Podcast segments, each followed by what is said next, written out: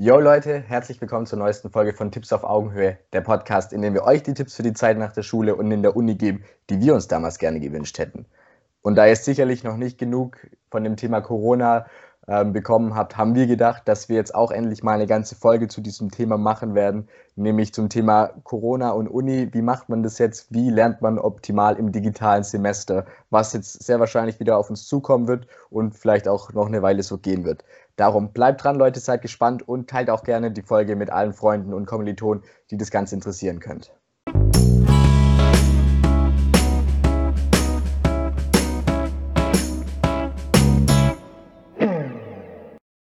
Genau, das ist ja schon unsere zweite Corona-Folge. Bei der ersten ging es ja auch schon drum, ähm, das war ein einfach, eine einfach gefragt Folge, wie genau sich der Studienalltag geändert hat. Die Folge findet ihr auch bei uns. Ähm, worum es jetzt heute nochmal geht, ist so der Unterschied zwischen, ähm, ihr lernt jetzt ja, sage ich mal, wenn ihr jetzt konventionell angefangen habt oder ihr habt jetzt schon ein paar Semester hinter euch bei der Uni, dann ändert sich das jetzt ja, weil ihr jetzt ja viel mehr digitale Vorlesungen habt und auch nicht mehr unbedingt an die Uni kommen müsst.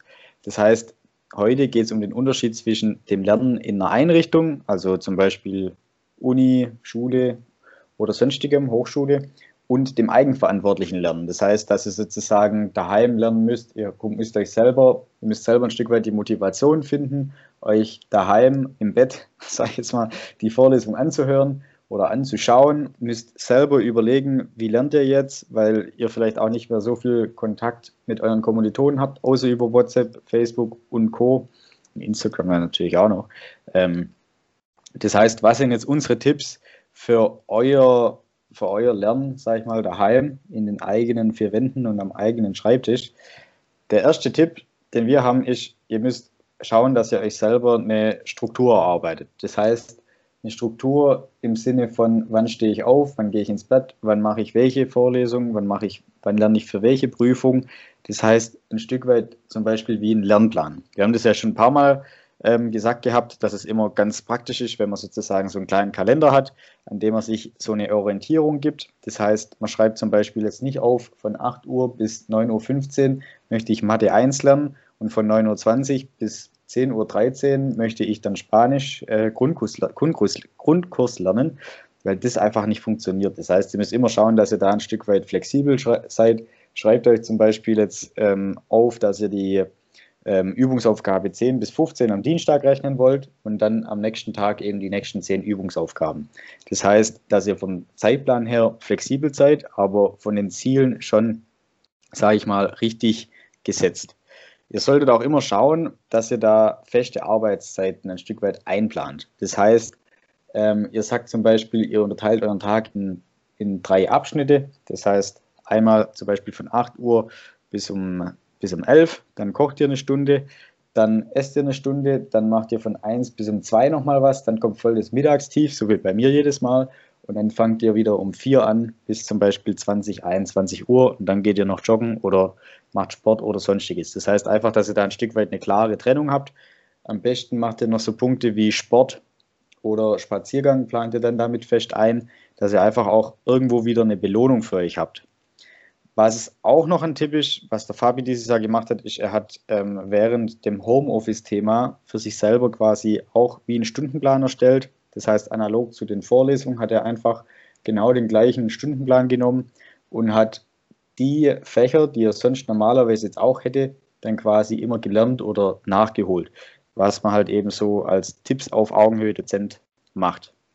Man muss auch immer schauen, dass man sich ein Stück weit belohnt, das heißt mit einem Ausgleich, mit einer Pause, mit einem Besuch im Zoo, das ist jetzt vielleicht, ja, äh, mit einem abendlichen Feierabendbier mit den Kumpels oder eben auch einfach sag ich mal, was ich auch gern gemacht habe, ist, ich habe mit den Leuten dann geskypt, wo man dann quasi auch zusammen Übungsaufgaben durchrechnet ähm, oder dann auch wieder abends ein Feierabendbier trinkt oder über sonstige Themen redet.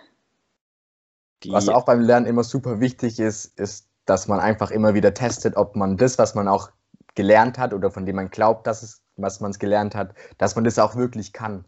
So eine Möglichkeit, wie man das testen könnte, wäre einfach, wenn man sich zum Beispiel nach der Vorlesung, die man gelernt hat, so drei, vier Kernfragen aufschreiben würde, die möglichst breit und möglichst gut dieses ganze Thema abdecken. Also stellt euch vor, ihr habt jetzt eine Vorlesung in Marketing und da wird euch, äh, werden euch ein Marketingkonzept vorgestellt dann kennt ihr vielleicht so zwei, drei Fragen zu diesem Konzept aufschreiben, am nächsten Tag einfach ähm, probieren, die Fragen zu beantworten. Dann habt ihr erstens gleich immer so coole Karteikarten sozusagen und eine Plus- und Minus gute Zusammenfassung. Und ihr habt halt auch immer diesen Test, ob ihr das, was ihr gelernt habt, auch wirklich im Kopf habt es ist nichts Neues, wenn wir jetzt sagen, hey, okay, das, was man lernt, muss man immer wiederholen. Ansonsten bleibt es nicht lange ähm, im Kopf hängen, sei es jetzt Autofahren, sei es jetzt Klavierspielen, sei es jetzt das Gedicht, was ihr alle zu Weihnachten euren Großeltern auch sagt. Wiederholung ist halt einfach beim Lernen ähm, unverzichtbar.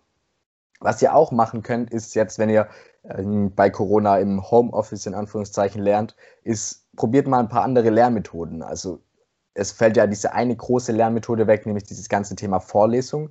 Wenn ihr jetzt aber jemand seid, der das braucht, dass jemand euch das quasi vorliest, könnt ihr zum Beispiel überlegen, ob ihr das euch aufnimmt auf dem Handy und das dann aufnimmt ähm, und beim, beim Spazierengehen oder bei was auch immer das einfach anhört. Also je nachdem, wie gut ihr eure Stimme findet, das kann auch zum einen oder anderen Cringe-Moment kommen. Das sagen wir jetzt als Podcaster, die ähm, wir, wir wissen, dass es komisch ist, die eigene Stimme anzuhören. Es kann aber als Lernmethode richtig gut sein.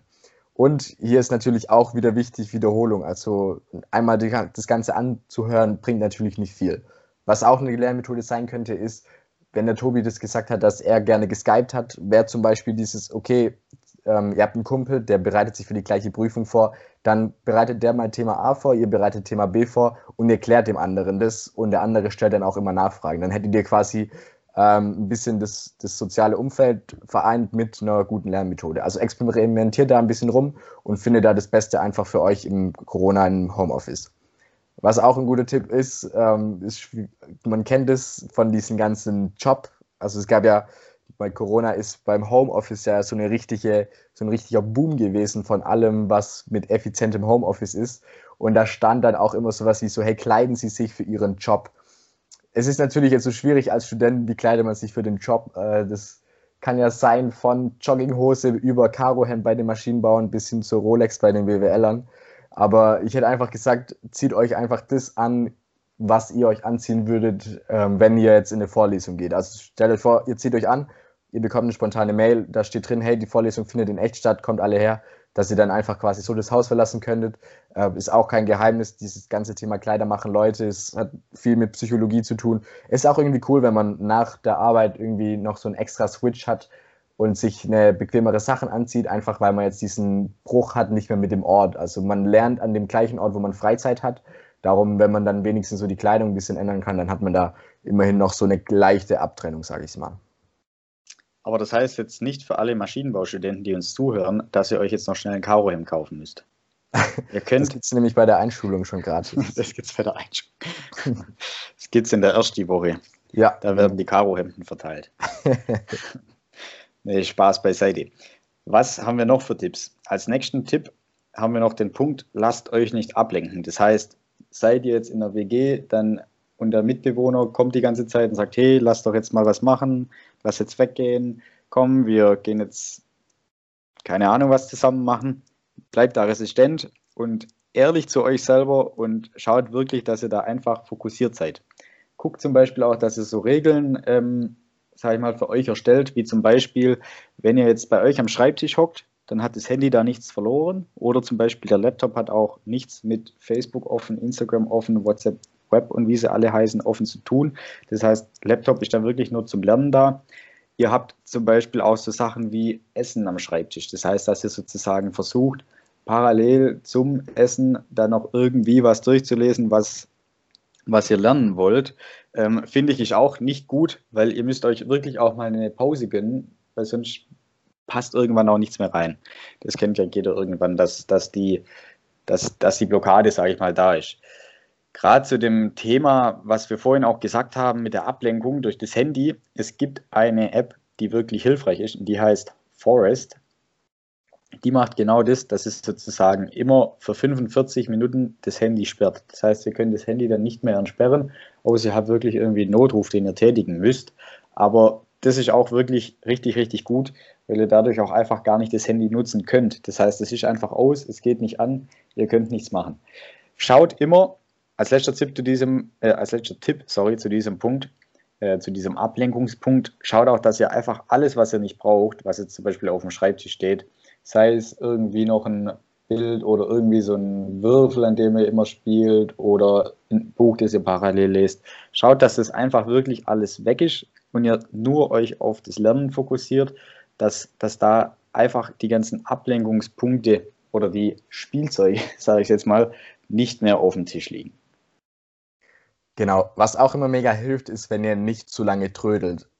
Man hat, wenn man im Homeoffice ist, beziehungsweise eigenverantwortlich, eigenverantwortlich lernen muss, hat man ja nicht diesen Zeitdruck, wo man sagt, okay, ich muss jetzt dann und dann dort sein, damit ich die Vorlesung verpasse. So, ihr könntet theoretisch erst um 7 Uhr abends anfangen mit eurem Lernpensum und bis dahin einfach nichts machen.